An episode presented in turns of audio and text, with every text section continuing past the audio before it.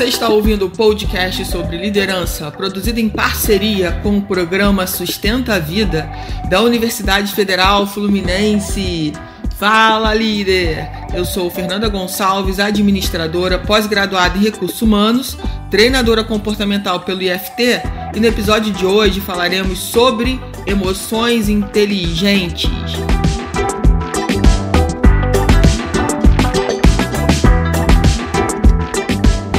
Bom, não sei se você caiu de paraquedas nesse podcast, mas eu quero te dizer, se você caiu de, de paraquedas, se você não caiu, você vai ter que ouvir de novo, né?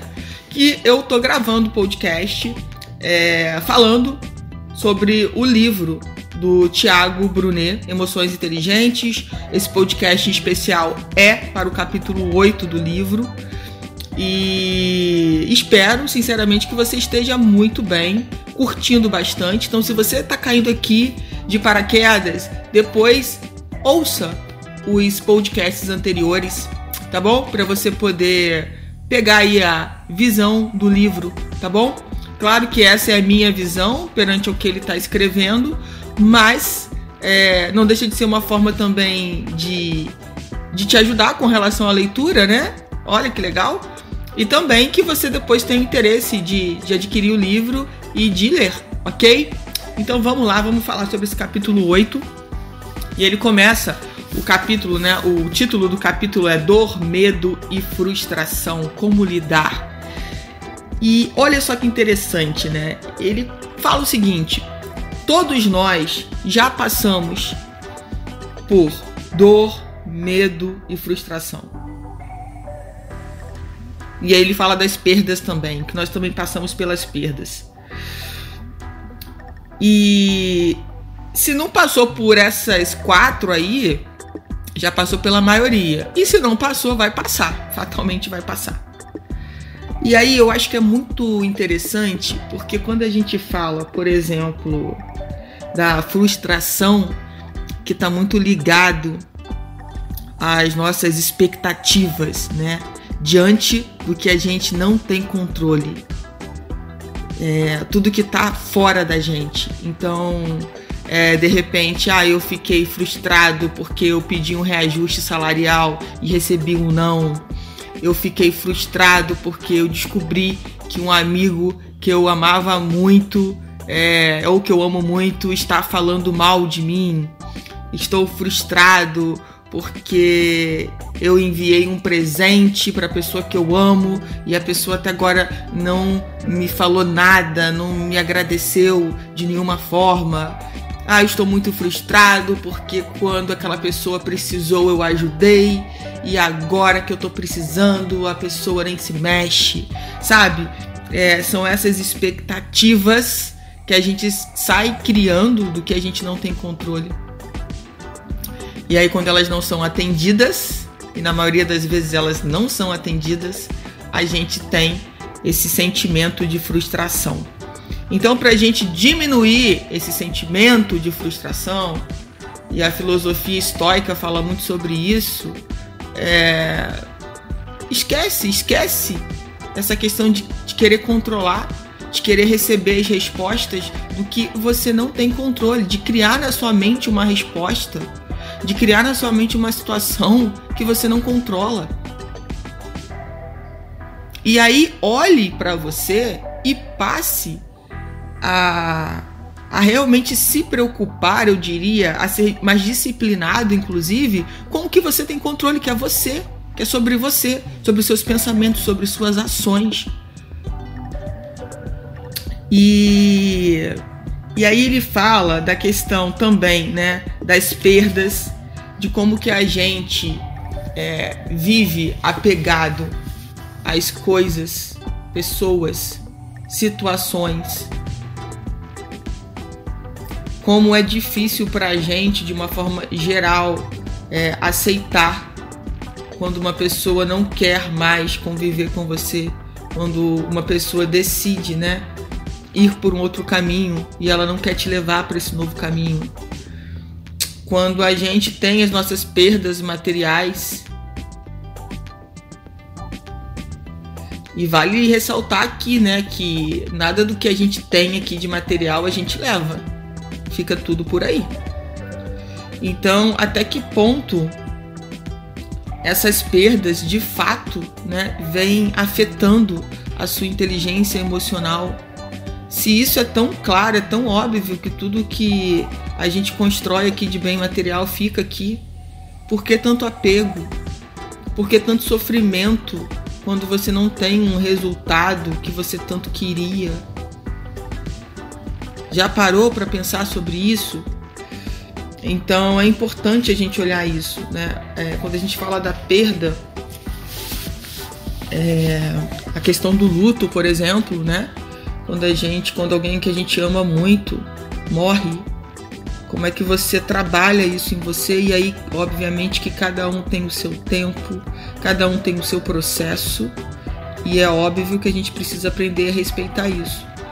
Mas eu quero que você pense, né? É, se esse tempo não está sendo demorado demais, se não está na hora de você sair desse movimento de luto.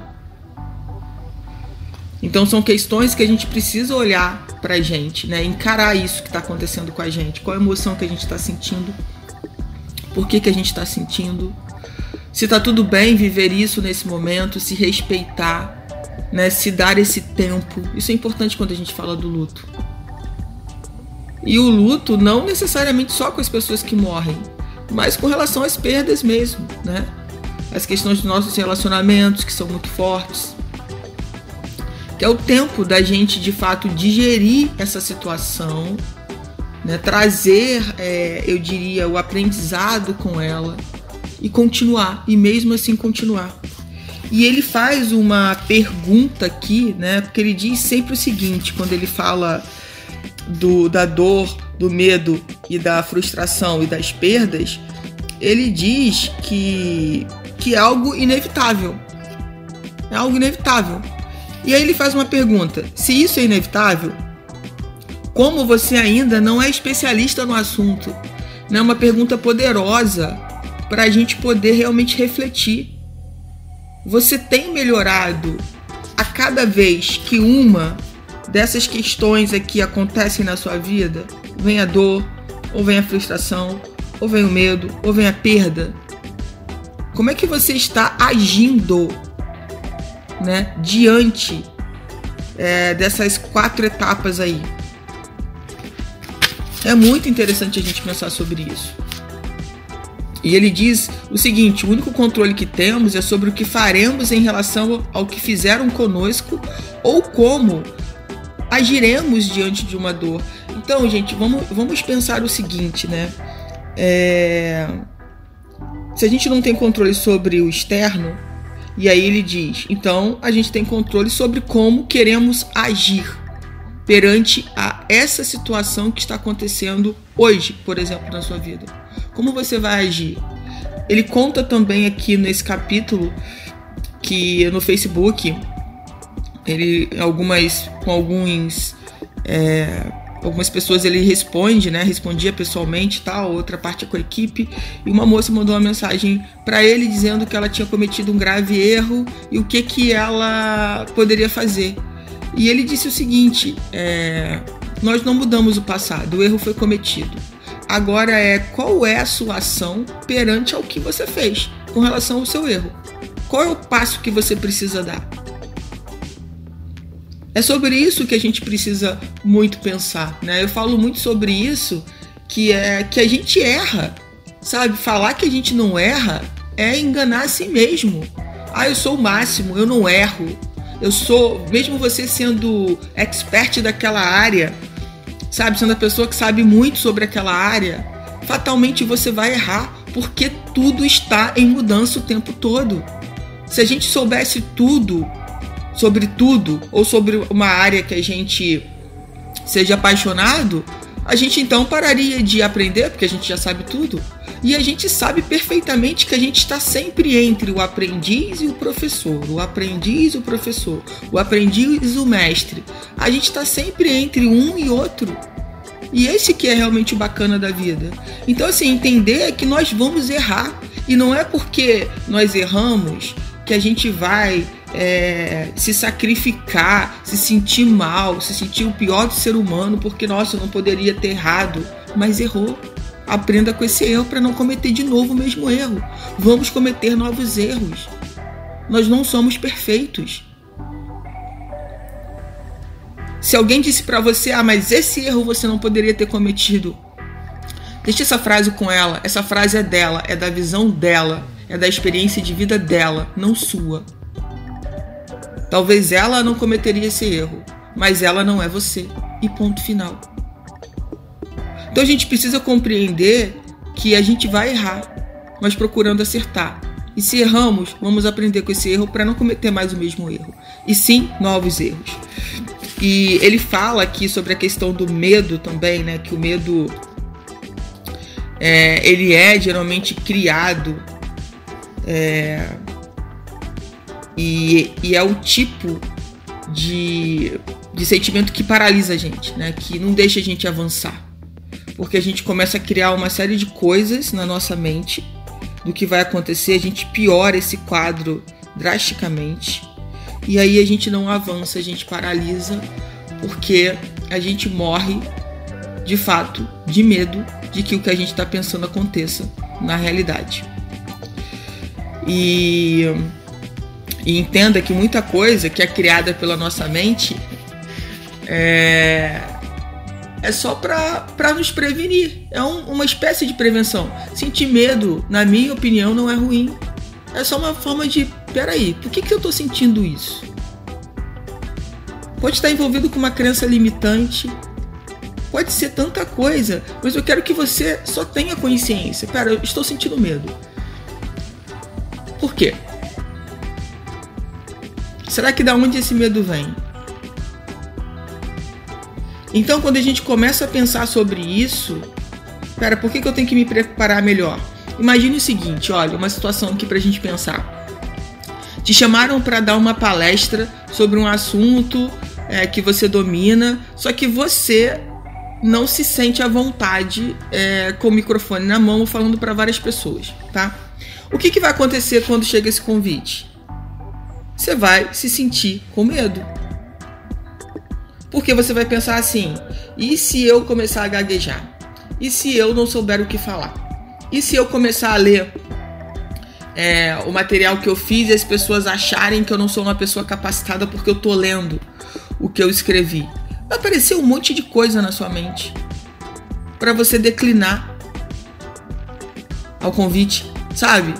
Para você não avançar. Mas aí o que você pensa? Peraí, deixa eu procurar alguém que eu conheço aqui, que é muito bom de oratória, que, que pode me ajudar nesse processo para eu chegar lá mais preparado. Pronto. Você diminui o seu medo, você vai continuar com medo, mas você diminui e você toma uma ação para resolver aquilo que estava, né, é, chamando a sua atenção. Então, deixa eu ver como é que eu faço para não gaguejar, deixa eu ver quais são os métodos que eu posso usar para não esquecer o que eu preciso falar. E aí, gente, e aí você começa a ver um uma você começa a pensar de uma nova forma. Talvez você inclusive se apaixone pelo palco, pelo microfone, por estar sempre com uma série de pessoas falando sobre o que você gosta, tá? É, ele fala da importância de não desistir. É preciso ser especialista no inevitável. Então, entender que o medo, ele vai existir na nossa vida sempre. E isso é natural, isso é bom. É ruim o medo que paralisa a gente. Então, que a gente entenda que as pessoas que conquistaram sucesso, né, foram as pessoas que foram trabalhando os medos delas. Né? Ela não ficou paralisada por causa desses medos. E ele fala aqui da, dos inimigos no caminho para o sucesso. Né? Ele diz sobre a questão da ansiedade, coloca aí como mal do século. A ansiedade nos, nos sobrecarrega. Ela, ela traz aquela sobrecarga emocional, né, do, do que vai acontecer no futuro. E, e isso é muito ruim. Pessoas ansiosas estão sofrendo muito. O segundo inimigo, ele fala sobre a, a insegurança. Então, que todos têm mais ou menos insegurança, isso vai depender de uma série de coisas. E que a insegurança atrasa, né? Ela te dá uma segurada. Então pensa, né? Reflete o que a insegurança já te trouxe de bom até hoje. Porque em algum momento, é, qual foi o momento que ela te trouxe alguma reflexão sobre algo que você precisava melhorar para continuar seguindo? Mas não deixa, né? Ela te parar, não deixa, tá? E aí ele diz que o real problema está dentro de nós. O medo, a ansiedade, a insegurança ou a depressão, que está muito voltado lá no passado se a gente não consegue lidar com a gente mesmo, com as nossas emoções, a gente começa a trazer esses, esses inimigos de uma forma muito mais forte né, no, no nosso dia a dia. Então a gente precisa aprender a ter coragem de entender e assumir o que a gente está sentindo naquela situação e procurar treinar. E treinar, gente, é sair da nossa zona de conforto. Treinar é falar: peraí, eu quero fazer diferente nessa situação. Eu sempre tive esse padrão, mas agora eu vou fazer diferente. Agora eu vou mudar. Tá? E ele fala que a dor é algo bom. Claro que é. Por que, que a dor é algo bom? Porque a dor é o único sentimento que cumpre o papel de definir o seu destino. Depois de passar por uma dor, ninguém continua o mesmo. Ela nos dará dois caminhos: crescer ou sofrer. Não vai haver terceira opção. Ou você cresce depois de passar pela dor, ou você continua sofrendo nessa dor. Então, eu quero que você pense aí quais foram as dores que você já passou pela sua vida ou a dor, a dor mais forte, né? E como que você saiu disso e o que que você aprendeu com isso tudo? A nossa maturidade não vem pelas experiências que a gente teve na vida, mas pelo que aprendemos com as experiências da vida. Então todo mundo tem muita experiência, mas o que, que a gente aprendeu? Então eu posso ter uma pessoa muito mais velha do que eu que não tem maturidade, porque simplesmente não aprendeu com as experiências que viveu. Esse capítulo está sendo incrível a gente a gente poder falar sobre tudo isso. E ele diz o seguinte, olha, quando você supera uma dor, você julga menos, se coloca muito mais no lugar do outro.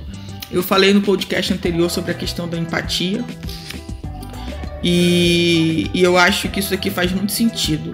Quando você supera uma dor, julga muito menos, se coloca muito mais no lugar do outro. Né? Porque quando a gente está sentindo dor, nós estamos vulneráveis. A gente às vezes consegue compreender porque que muitas vezes o outro também se sente assim. Só que enquanto a gente não passou por essa dor, a gente acha que o outro tá sofrendo de bobeira. Nossa, que exagero, que isso. Só que na verdade, a gente não tem como mensurar, porque a dor é do outro. E aí, para fechar o capítulo, ele diz o seguinte: decida prosperar. E eu achei essa parte incrível, porque a gente precisa realmente decidir prosperar de fato. A gente precisa dizer pra gente que a gente pode ser feliz em todas as áreas da vida, que a gente não precisa abrir mão de uma área para ser feliz em outra. Talvez a gente tenha visto muito isso, né? Ah, para ser feliz no trabalho, você é uma pessoa infeliz na vida pessoal, no seu relacionamento íntimo. E isso foi uma mentira contada é, para muitos de nós. Escolhe uma coisa ou outra, não dá para ter tudo, hein? Quantas vezes a gente, quantas vezes eu escolhi isso, eu ouvi isso e achei que isso era a realidade. Só que não é. E prosperidade não tem a ver só com o dinheiro, tá? O dinheiro obviamente faz parte disso, porque vai te dar muito mais liberdade. Quando você tem dinheiro, você tem mais liberdade de escolha. Mas você precisa olhar para as outras áreas da sua vida, né, para que você possa de fato prosperar. Então decida, decida ter coragem de olhar para dentro de você e, e dizer o que você precisa treinar, o que você precisa melhorar para ir para o próximo nível.